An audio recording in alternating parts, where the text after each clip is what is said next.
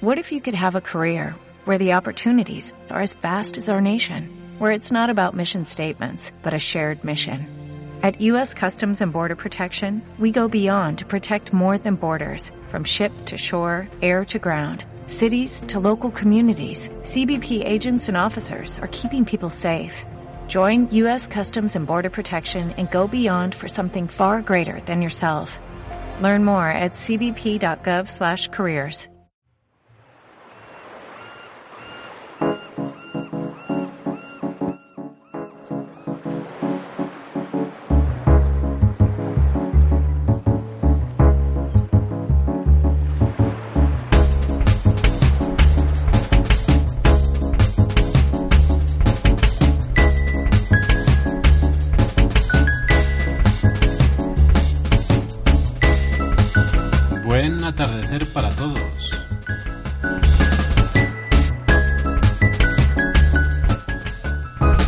estamos con el segundo episodio de Sibaris Podcast. Desde la playita, cocinando, para traeros los más exquisitos manjares.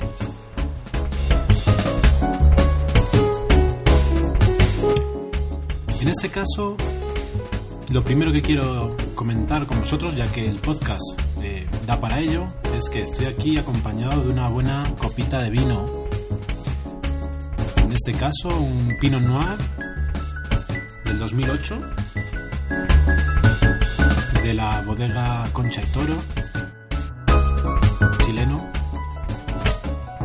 Es un casillero del diablo, la verdad es que es la primera vez que pruebo este tipo de uva y me está gustando muchísimo. Así que la primera recomendación para que después no digáis que no aprendéis nada con este podcast. Comprar y probad un Pinot Noir, que es, es una uva eh, más suave, para los que no les gusta tanto el vino tinto, es más suave que un, que un Cabernet, entonces es, como un vino de entrada, vino de entrada en el mundo de vinos me refiero. Delicioso. Y también si en una mano tengo una copita de vino, en la otra tengo una- un tazón con uno de mis últimos pecados. Los Snyders de Hanover. Bolsitas con una cosa que es... Tiene toda la pinta de ser como un pretzel de estos típicos americanos, de estos lazos americanos, roto en cachitos y con sabores de todo tipo. Hoy concretamente disfrutando del que más me gusta cebolla, mostaza y miel. Puede sonar raro, pero está delicioso. Si lo encontráis, probadlos. También hay un picante que está muy bueno. Así que ahí os quedo, ahí os dejo esas dos, esos dos pecadillos para que vayáis disfrutando.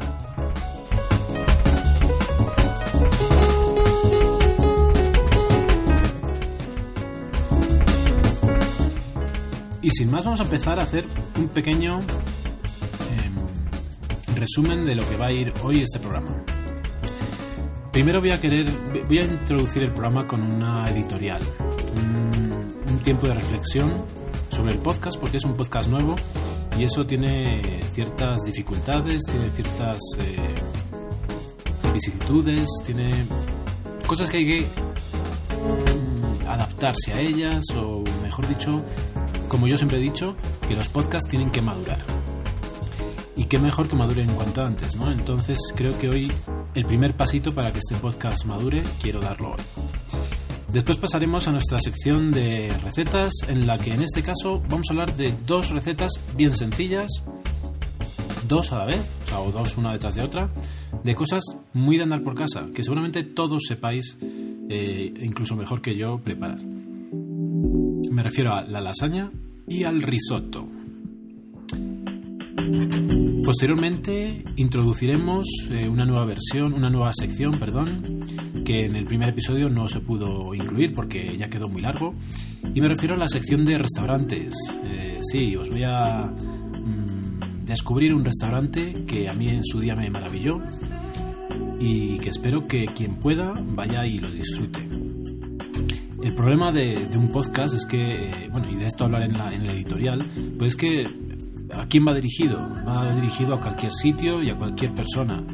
Y, por ejemplo, en el tema de elegir un restaurante del que hablar es complicado porque me gustaría que fuera un restaurante que todo el mundo que me escuchara pudiera probarlo en algún momento. Eso quiere decir que en muchos casos, eh, si bien en este momento me encantaría hablar de restaurantes de aquí de Bogotá, pero no me parece tampoco muy lógico. Así que algún día dedicaré a hablar de unos cuantos seguidos, de unos cuantos juntos de aquí, para que también conozcáis lo que se puede eh, encontrar eh, por estas latitudes. Pero más bien creo que ya que casi todos mis oyentes eh, están en Europa, vamos a centrarnos en restaurantes europeos y en concretamente, evidentemente, mucho más de España. Y ahí está el problema, que tampoco es que uno se conozca todos los restaurantes del mundo, así que antes de que se me olvide, os pido vuestra colaboración, tanto en recetas como en restaurantes, como en bebidas, como en comidas, como en todo. Por favor, escribidnos a sibarispodcast.me.com y contadnos vuestros pequeños pecados. Para terminar el programa de hoy vamos a hablar del ron. Hablaremos un poquito de qué es el ron y hablaremos de mis bebidas favoritas. Así que sin más dilación, entremos con esa editorial en la que quiero pues quitarme un poquito un peso de encima que tengo por la tardanza en la que está eh, desarrollándose este, este podcast.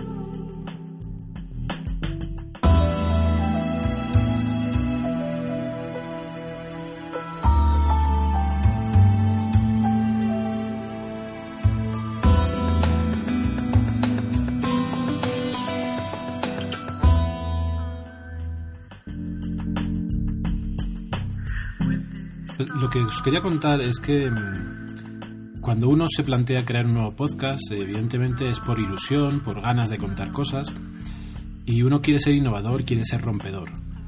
La realidad muchas veces se torna difícil de, conciliar con esos eh, impulsos que uno tiene.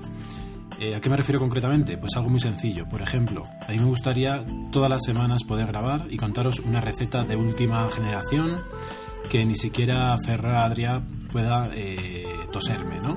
Pero eso no es la realidad. La realidad es que yo no voy a hablar de recetas que no haya probado, de recetas que, que no me haya gustado como hayan quedado. Y eso hace que en el día a día uno eh, pues realmente experimenta más bien poco. Hay épocas, eh, digamos, dentro de un ciclo de un mes en las que uno experimenta más porque, por ejemplo, acaba de ir a hacer la compra, se compra sus cositas que acaba de ver una receta y tal, y posiblemente después de hacer la compra en esos días eh, sí que se experimente un poquito más, pero según va pasando el tiempo, eh, uno termina con el sota, caballo y rey y, y hace casi siempre lo mismo, yo en mi caso soy el encargado de la cocina en mi hogar, así que pues bien sé de lo que hablo. Eh, por ejemplo, en estas últimas dos semanas he experimentado bastante, he hecho bastantes cosas y, sí que puedo contar, por ejemplo, un poquito mi experiencia con las lasañas en general, ¿no? que es lo que os voy a contar, y con el risotto en particular, que es algo eh, que nunca había hecho hasta hace un par de semanas. Eh, a lo que quiero llegar es que me gustaría siempre innovar con recetas extrañas, pero realmente yo supongo que, que no se puede, no puedo, yo no puedo. Pero aún así, eso no quita eh, verosimilitud al, podcast y, que lo intento hacer con todo el cariño y todas las buenas eh, intenciones del mundo, ¿no? De modo que habrá días en los que la receta sea más rara, igual la receta del otro día era una receta especial, que realmente no todo el mundo se plantea una albóndiga de arroz, ¿no? Entonces eh, era especial, pero hay veces que no se puede. Entonces, bueno, me vais a perdonar que la libertad de autor termine en vez de intentar hacer una receta espectacular, que los cauces del podcast al final van a ir hacia mm, qué ha pasado con mi cocina en el último mes y contaros un poquito eh, lo más destacado y algún truquillo y alguna cosa, pero realmente pues eh, es imposible a nivel amateur eh, ponerse uno a innovar tanto. O eso es lo que yo creo o eso es lo que yo puedo en este momento. Pero evidentemente lo que no quiero es que el podcast termine así, eh, que, dejarlo porque sí. Entonces, pues habrá días que la receta sea mejor, otros que sea peor. Lo mismo pasa con los restaurantes, por ejemplo, lo, que, lo que os contaba. Es muy difícil poder llegar a todos los restaurantes y poder eh, recomendaros restaurantes en todas las ciudades desde donde me escucháis. Pero se intentará, se intentará y si no es por mí mismo, será por vuestra colaboración y pondremos en antena todas esas eh, esas grabaciones o mails o lo que queráis en el que nos digáis dónde ir en cada ciudad para que todos tengamos un referente y todos sepamos eh, a qué atenernos. Eso es lo interesante. Eh, del mismo modo pasa con las entrevistas. Las entrevistas están, son muy agradables, muy simpáticas, pero eh, no todo el mundo tiene disponibilidad siempre. Y en este caso, por ejemplo, no voy a tener entrevista porque quiero publicar ya y no tengo entrevista para sacar. Hay un par de ellas esperando, pero pues quiero publicar hoy. Así que habrá programas que no tengan entrevista. Entonces, bueno, eh, al fin y al cabo el podcast es mío y hago con él lo que puedo o lo que quiero. Así que esto era lo que quería deciros y simplemente que a pesar de que no sea eh, el sitio más recomendable para llegar a encontrar las recetas de última moda, pero desde luego tenéis aquí, eh, esta es vuestra casa para poder escuchar y aprender de cocina y de todo lo que nos gusta, que es comer.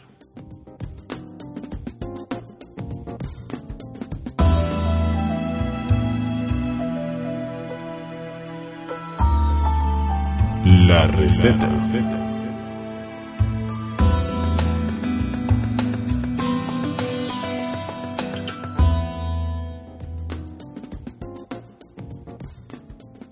Bueno, como hablábamos, hoy vamos a hablar de dos recetas y vamos a empezar por la lasaña. Es una de esas eh, recetas fáciles de hacer, que incluso con vuestros hijos podéis eh, probar a hacerlas y que pues realmente no tiene mucha complicación. Simplemente hay que saber eh, qué cositas ir poniendo.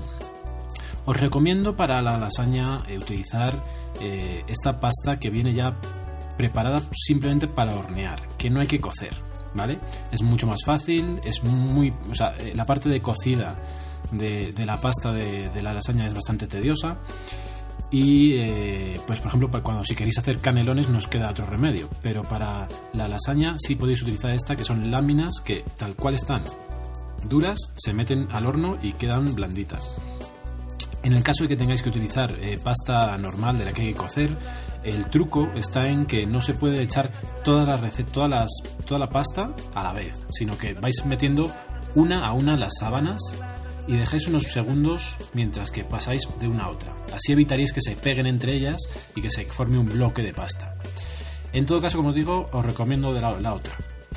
Las otras dos partes que tiene una buena lasaña es una buena salsa bechamel y un buen eh, un buen contenido eh, la parte digamos proteica. Eh, carne o evidentemente se puede hacer de otros tipos vegetal, con vegetales y demás. A mí me gusta hacerla de carne. Entonces vamos a ver la receta que yo utilizo normalmente. Como la pasta no la vamos a tener que preparar, lo que vamos a hacer directamente es ir preparando nuestro molde en el que vamos a hacer la, la lasaña. Mi elección normalmente eh, es un molde de Pirex, de cristal, en el que vamos a untar todo el molde. Eh, sobre todo lo mejor es que sea con mantequilla. Si no tenéis mantequilla a mano y lo vais a hacer con, con aceite, pues con aceite. Pero en todo caso, para la bechamel es bueno que tengáis la mantequilla, así que vamos a suponer que tenemos todos los ingredientes. Untamos nuestro molde de mantequilla y lo reservamos eh, o, empezamos a poner la primera capa de pasta. Mientras tanto, vamos a hacer el, contenido cárnico, digamos. En ese contenido cárnico yo lo que hago es primero un sofrito en el que podéis hacer un sofrito como os guste, ¿no? En mi caso es un poquito de ajo, un par de cabezas de, cabezas no, de dientes de ajo, eh, media cebolla, depende del tamaño. Eh, eso se sofríe un poquito y cuando esté la cebolla doradita, en aceite, claro, evidentemente, eh, vamos a echar nuestra carne picada eh, a veces, eh, si le echo pimiento, pues también a la vez pimiento verde, pimiento rojo, se le echa también para que se sofría un poquito y después la carne picada. Todo eso lo vamos a rehogar bien, que se cocine bien. Lo vamos a dejar tapado para que no solo se fría rápido, sino que se cueza un poquito la carne, que suelte jugo y que parte del proceso sea medio cocción. De modo que vamos a dejarlo ahí, friéndose lentamente medio cocido eh, mientras preparamos la bechamel. Con la bechamel, ¿qué vamos a hacer? Bueno, la bechamel es una salsa que, viene, que sale a partir de una salsa primaria que se llama rush, ¿vale? Ro, roux. El rush es una salsa que se utiliza para muchas más cosas, pero en este caso lo que nos interesa es su utilidad para hacer bechamel. Lo que vamos a hacer es coger en otra, sartén o en una olla un poquito más grande si queréis, porque pues dependiendo del volumen igual eh, pues el, volumen que vamos a utilizar como lleva leche, eh, pues puede ser que, que, termine una sartén saturada. Entonces lo que vamos a hacer es eh, poner a calentar aceite y mantequilla a partes iguales. Las dos, las dos grasas para que den una consistencia adecuada. Ese es el truco. Dos grasas distintas, aceite y mantequilla. Las cantidades, pues evidentemente en función de la cantidad que vayáis a hacer. Yo suelo hacerlo para una lasaña que me sale como para tres personas, es decir, tres platos. Eh, lo suelo hacer con eh, como tres cucharadas de aceite y un cucharón grande de mantequilla cogida del tarro de la mantequilla. Entonces eso eh, lo pongo a calentar hasta que se derrita la mantequilla. Cuando está derretida la mantequilla vamos a echar la harina. Harina de trigo, harina blanca, vamos a echarla, digamos que una cosa así como taza y media, una taza y media, eh, tazas pequeñas, una taza de café pequeña, una taza y media, dos tazas. Vamos a echarla y vamos a rehogar también esa mantequilla, esa, esa harina en esa eh, mezcla de mantequilla y aceite. Ahí lo vamos a rehogar, podemos echarle una pizquita de sal en ese momento, hasta que se, eh, eso se, se convierta en, en una pasta eh, un poco dorada, porque la mantequilla pues, ha cogido un la, la, harina ha cogido un poquito de color, y esa pasta es lo que se denomina el rush. El rush realmente lo podéis, podéis hacer la cantidad que queráis y guardarlo en la nevera durante una semana, por ejemplo. Y podéis ir sacando pedazos esa, esa masa, esa pasta, eh, y utilizarla para hacer más bechamel o hacer otras salsas. Entonces ese rush eh, va a quedar como, ya os digo, como una pasta, una pasta. Eh, vais a rehogarlo bien, vais a, moverlo hasta que quede esa consistencia de pasta.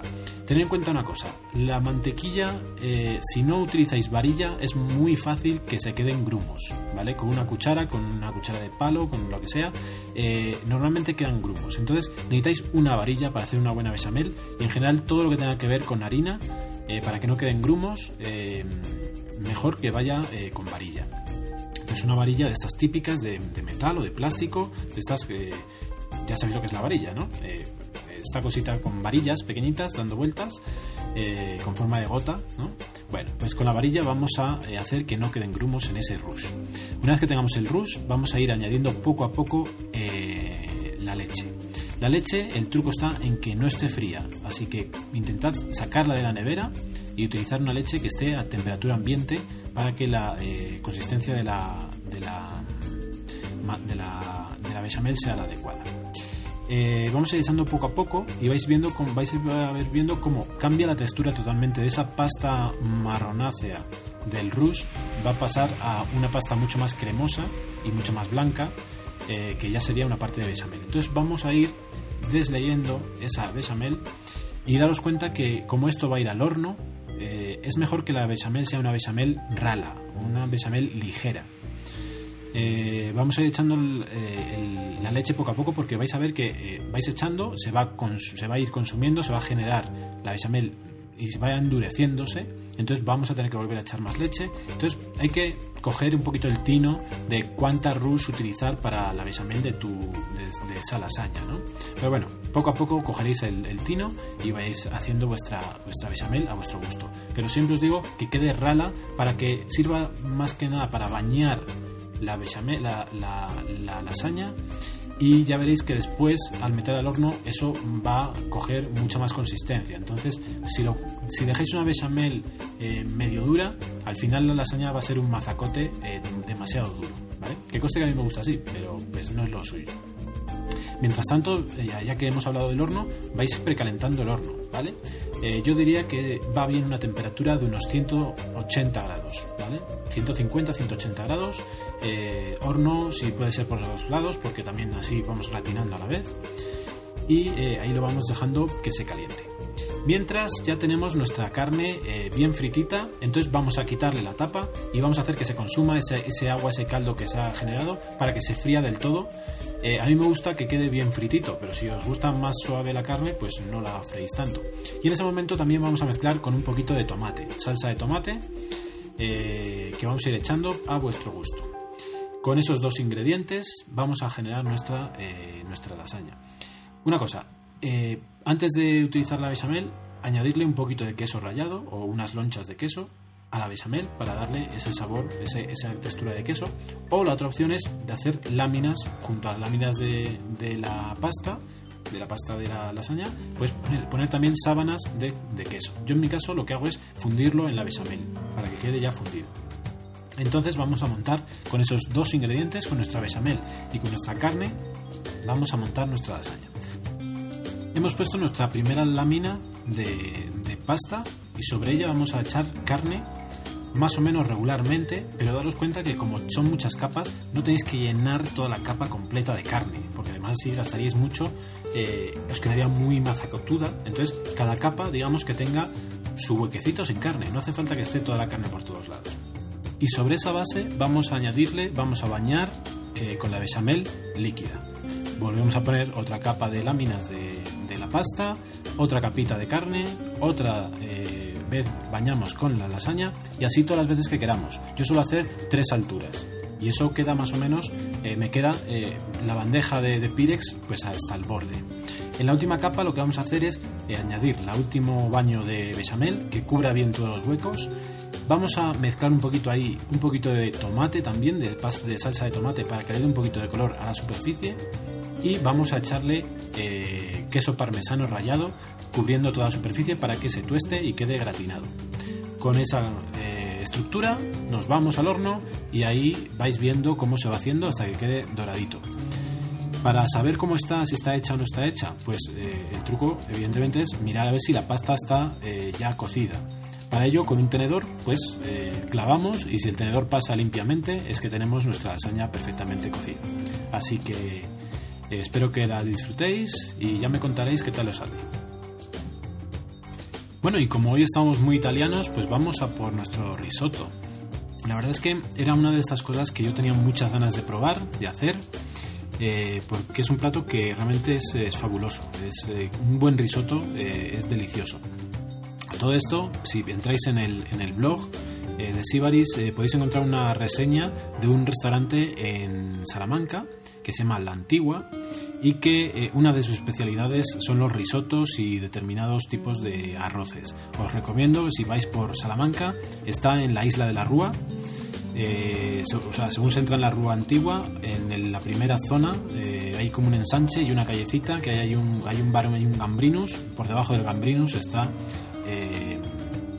la... Se me fue el nombre, lo acabo de decir y se me ha ido. La Antigua. Eh, muy recomendable y unos buenos precios y unos arroces exquisitos. Tanto tienen un risotto con no sé si es melocotón o mango o algo así que es pero delicioso. O sea, a mí que la fruta la fruta en la comida no me gusta mucho, realmente está exquisito. Bueno, pues eh, como os digo, decía, tenía muchas ganas de probarlo, así que eh, me decidí.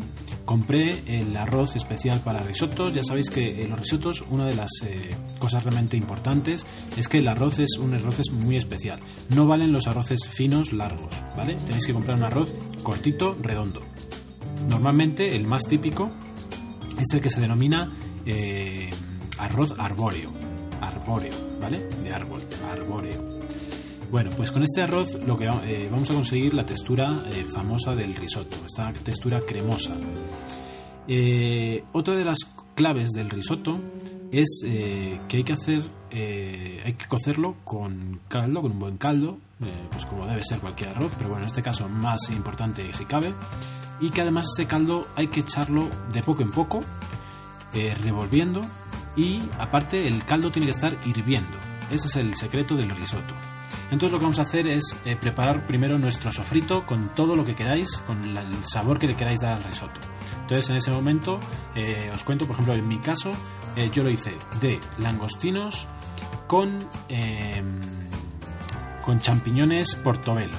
Deliciosos champiñones portobelo, unos champiñonazos del tamaño de la cabeza de un bebé y realmente exquisitos. Pues eso, eh, la verdad es que estos champiñones dan mucho sabor a cualquier cosa que se haga. De hecho, os comentaré que esta semana también hice la receta del anterior episodio, las albóndigas de, espinacas y arroz, y les añadí también eh, champiñones ya que tenía en casa. Y quedaron deliciosas. Bueno, que os comentaba, eh, hacemos nuestro, nuestro sofrito, lo que queráis, un poquito de ajo, un poquito de cebolla, un poquito, si queréis cambiar en vez de cebolla podéis hacerlo un poquito con puerro o cebolla larga. Eh, bueno, podéis hacer así unos, sabores eh, un poquito especiales. Eh, incluso yo diría que se podrían echar, por ejemplo, algún fruto seco, por ejemplo, me, parecería interesante junto a los hongos, muy rico el, el contraste, y algo de mar, podría ser pues calamares, en mi caso, langostinos o más bien gambas por el tamaño, gambitas pequeñas. De modo que, bueno, hice ese sofrito en aceite de oliva, claro está, y una vez que está el sofrito, marcamos un poquito el arroz. Esto eh, es también uno de los temas muy importantes en el risotto. El marcaje del arroz tiene que ser muy específico, porque en este caso queremos que salga parte del almidón para que dé esa cremosidad, para que, el arroz quede untuoso. De modo que eh, el marcaje del arroz va a ser de 30 segundos, ni más ni menos. 30 segundos y a los 30 segundos empezamos con el caldo. Para ello, evidentemente, hemos tenido que preparar nuestro caldo con anterioridad. En mi caso, y como siempre os digo, esto, o sea, el caldo es una de estas cosas que uno en casa no tiene caldo, eh, un caldo bueno hecho. Entonces hay que recurrir a una pastilla de caldo y yo creo que es una buena solución. Entonces te haces tu litro de caldo o lo que necesites eh, con unas pastillitas de ave creme y ya está. Entonces ahí me hice mi caldito y como os digo lo llevé a eh, ebullición y en ese momento es cuando empecé con el marcaje del arroz para que no se me pasara. Entonces marcamos el arroz 30 segundos y empezamos cubriendo el arroz con eh, nuestro caldo hirviendo. Y vamos a revolver, vamos a seguir revolviendo. Tampoco es algo, yo tenía pensado que eso era algo súper necesario, un- estar continuamente agitando el arroz, pero realmente no es tan así. Vamos a ir revolviendo, al principio de hecho yo no revolví mucho, le di un poquito, pero tampoco mucho. También pues rectificamos un poquito de sal, pimienta o de lo que queramos echarle y como os digo vamos dejando que se eh, consuma ese caldo y vamos echando otro poquito más que se vuelva a cubrir y así poco a poco hasta que tengamos nuestro risotto con la textura adecuada. Esto debería llevarnos un tiempo de aproximadamente 20 o 25 minutos, no más. Y el arroz en ese último momento debe quedar tirando a duro, no del todo cocido, o sea, pues sí cocido, que se pueda comer ya, pero mm, pero ni siquiera que te gustara comerlo así, ¿vale? Este un poquito duro al dente, como se suele decir, eh, y ahí es donde tiene que quedarse, ¿vale?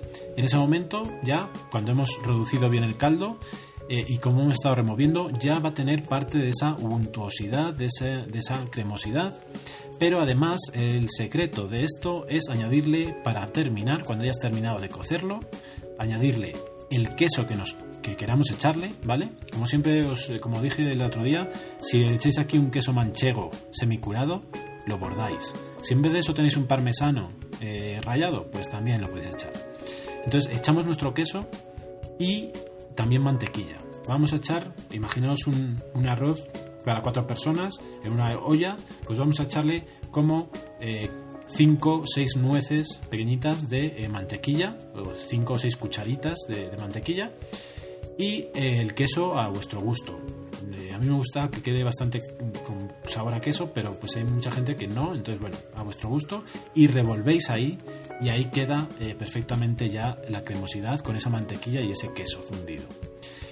Y así de sencillo conseguí mi primer risotto y la verdad es que me quedó estupendo. Así que os animo a que lo probáis, a que probáis hacer un risotto que aunque parezca que es una que es la típica receta que no, es que está el secreto, es que hay que saber mucha mano, tal, no sé qué, no sé cuál. Bueno, pues siguiendo una receta eh, como esta, más o menos, o buscáis en internet si queréis datos más específicos, eh, realmente podéis conseguir un risotto eh, muy, de, muy una, de una forma muy sencilla, así que ya os digo, os animo a probarlo, ya me contaréis.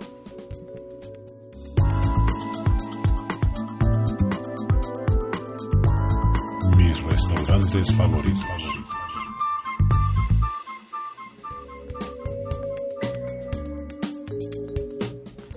Bueno, pues el restaurante del que os quiero hablar hoy es un restaurante que está en Madrid. Eh, se llama Kimbumbu y es un restaurante de, pues, de cocina africana. Lo cual lo hace pues especial eh, también por la decoración que acompaña y porque son platos realmente exóticos para, pues, para los que estamos acostumbrados a la cocina castellana. ¿Dónde lo podéis encontrar? Eh, lo tenéis en la calle Colmenares, número 7, eh, y a falta de confirmar que todavía exista, yo supongo que sí, eh, ahí lo encontraréis. ¿Dónde está la calle Colmenares para que os situéis? Pues mira, si os ponéis mirando desde, desde la calle Alcalá hacia la calle Gran Vía, una vez que pasáis el Prado, está como a tres, a tres manzanas, a tres calles, más o menos. Hay una primera calle que se llama Paseo de Recoletos, que también es famoso en Madrid. La segunda calle, que tampoco ya no es tan famosa, que se llama Calle del Barquillo. Por ahí entraríais, torceríais a la izquierda y después a la derecha y ahí lo tendríais. Kimbumbu. Eh, como os digo, es, eh, es especial por la decoración, por el ambiente yo fui un sábado a mediodía y no había mucha gente, entonces la verdad es que el servicio fue bueno, aunque buscando por internet un poco de información, pues dicen que el servicio es mejorable. Eh, yo la verdad es que no, no tengo ningún, eh, ningún, ningún, no tuve ningún problema ni no puedo decir nada de ello. Eh, la decoración, como os digo, es muy especial. Por ejemplo, una de las cosas que llaman la atención más es que las mesas, cuando entras, las mesas están sin sillas y es que las sillas están empotradas por debajo, son como unos taburetes que encajan perfectamente en la, en la mesa. O sea, por ejemplo, una, imaginaos una mesa de cuatro en la que las cuatro esquinas se sacan y son cuatro, eh, no son taburetes, son de hecho son sillas con respaldo y que además eh, la base de la silla se abre y ahí puedes meter tu bolso o tu tu abrigo o lo que sea. Eh, muy recomendable, cocina diferente y si queréis vamos a pasar un poquito a ver eh, lo que nos ofrecen en su carta. Las cartas eh, cuando yo fui eran como un círculo de madera y esterilla alrededor, realmente es que también muy así muy artesano y en ello en esas cartas encontramos una parte de entrantes y una parte de segundos platos si no recuerdo mal, eh, en la otra parte había eh, postres y no sé si las bebidas también en la, otra parte de la carta. Eh, aparte de los platos a la carta, también podemos tener un menú de degustación por 21 euros por persona, que seguramente esté bastante bien para poder probar todos los platos, porque como os digo, son platos muy diferentes y uno siempre se queda con ganas de probar, ¿no? Entonces, por ejemplo, aquí encontramos entre los entrantes eh, por ejemplo, unas eh, croquetas de pescado con salsa de berenjenas, eh, un futari de calabaza encebollada con boniato y leche de coco, batsuana de maíz al horno con salsa de alcachofas, que no sé lo que será, ensalada de zanahoria y pimiento con bonito encebollado al jengibre, ensalada de manzana dulce y col con panecillos de maíz y queso frito, y eh, alguna ensalada más de espinacas eh, con naranja y demás, ensalada de en salsa de patatas en salsa de curry, bueno. Eh, los platos los precios de esas entradas rondaban los 6 euros, 7 por ahí. Entre los segundos tenemos, por ejemplo, estofado de buey con berro y col, ternera con nuez de palma y espinacas con fufu de maíz, guisado de ternera al sésamo con fufu de name, eh, pollo con pipas de calabaza, pollo eh, con plátano y yuca. Mm, este creo recordar que es eh, uno de los que yo probé, porque me acuerdo que tenía unas siglas que era pollo DG y ahora mismo no me acuerdo qué significaba el DG, pero tenía un significado y ese es uno de los que yo probé eh, yasa de pollo asado con lima, pollo al jengibre, atillo de pescado en hojas de plátano al horno, almejas con cacahuetes y espinacas, espinacas con mango y batata dulce. Como veis, eh, todo eh, muy aderezado con frutas y algunas hortalizas que no son tan conocidas en España. De modo que realmente es recomendable. Muy rico el sitio, agradable y realmente cocina diferente. no quiero hacerme pesado, pero os recomiendo que si conocéis algún buen restaurante eh, africano, lo comentéis en el blog y así hacemos eh, la comparación con otros restaurantes que conozcáis. Los platos segundos, los segundos platos andan por el alrededor de los 10-12 euros. Bueno, pues esta era mi recomendación. Así que nada, aquí recibiendo mensajes por Twitter de Osimar y de Ray Jaén. Eh, un saludo para los dos. Y, con esto terminamos este, eh, esta parte del programa sobre restaurantes interesantes. Como os dije al principio, si conocéis un buen restaurante y queréis compartirlo con nosotros, si queréis eh, compartir cualquier receta, aquí estamos para serviros y en antena podéis entrar con una buena grabación en la que nos contéis todos estos truquillos que tengáis.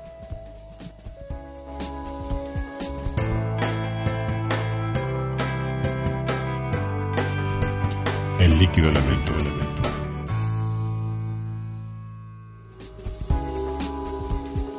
Bueno, aquí estamos en la última sección de este programa y también en esta quiero entrar un poquito de forma distinta a la anterior vez.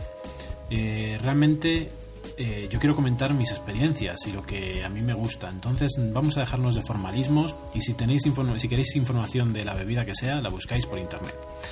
Lo que aquí intentamos es hablar de lo que nos gusta. Y hoy precisamente vamos a hablar de una de mis bebidas favoritas, el ron. Sin andar eh, con datos históricos y demás, simplemente vamos a comentar que el ron evidentemente es una bebida eh, caribeña. Es de toda la zona caribe, en todos los países eh, hay ron y rones de muy distintos tipos. Mm, para mí hay dos claros tipos, o sea, dos claros tipos de ron, que serían el ron venezolano y el ron eh, de República Dominicana. Esos dos tipos eh, para mí se pueden diferenciar porque el, venezolano es menos dulce, eh, sobre todo el que se encuentra en España. Desgraciadamente, el, venezolano que encontramos normalmente en España es el cacique normal, y hay que reconocer que el cacique normal es bastante malo. Sin embargo, si tenéis la oportunidad de tener vuestras manos una botella de cacique original de Venezuela, aunque sea el normal, no ningún especial, vais a comprobar que la calidad es mucho, mucho mayor y muy diferente el sabor. En todo caso, eh, ese tipo de ron, el ron blanco, el ron cubano, el ron venezolano, eh, todos tienen un sabor mucho menos dulce y bastante más alcohólico que lo que se puede encontrar eh, en República Dominicana.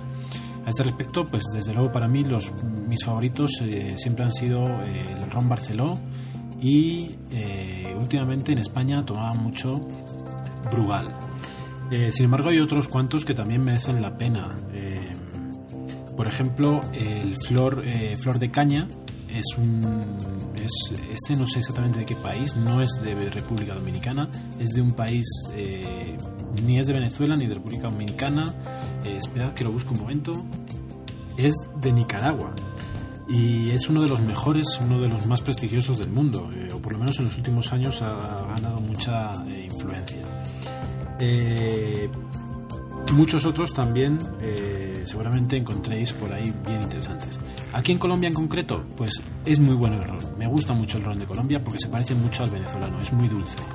Y entre los eh, rones, eh, yo creo que los dos mejores, hay tres más, más o menos famosos que serían eh, Santa Fe, que sería el tercero, el ron Medellín, que sería el segundo lugar, y el ron Viejo de Caldas, que es el más famoso y el más prestigioso.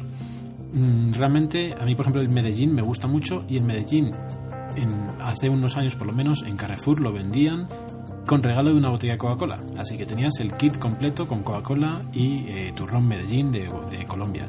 Bien rico, muy dulce, muy rico. Em, ¿Qué más decir del ron? Bueno, para los que no queráis gastaros mucho dinero, pues siempre queda eh, la alternativa del ron del día. Sí, señores, el ron del día, no es broma. El ron velero, ron añejo velero del día y del día del supermercado, me refiero. Eh, antes estaba súper barato y el sabor era bien rico. Eh, yo realmente mucho velero he tomado eh, y realmente era muy curioso porque te gustaba el sabor cuando estabas tomando, después terminabas yendo a un bar a, pedir un ron y te sabía mal el ron bueno del bar. Es algo curioso.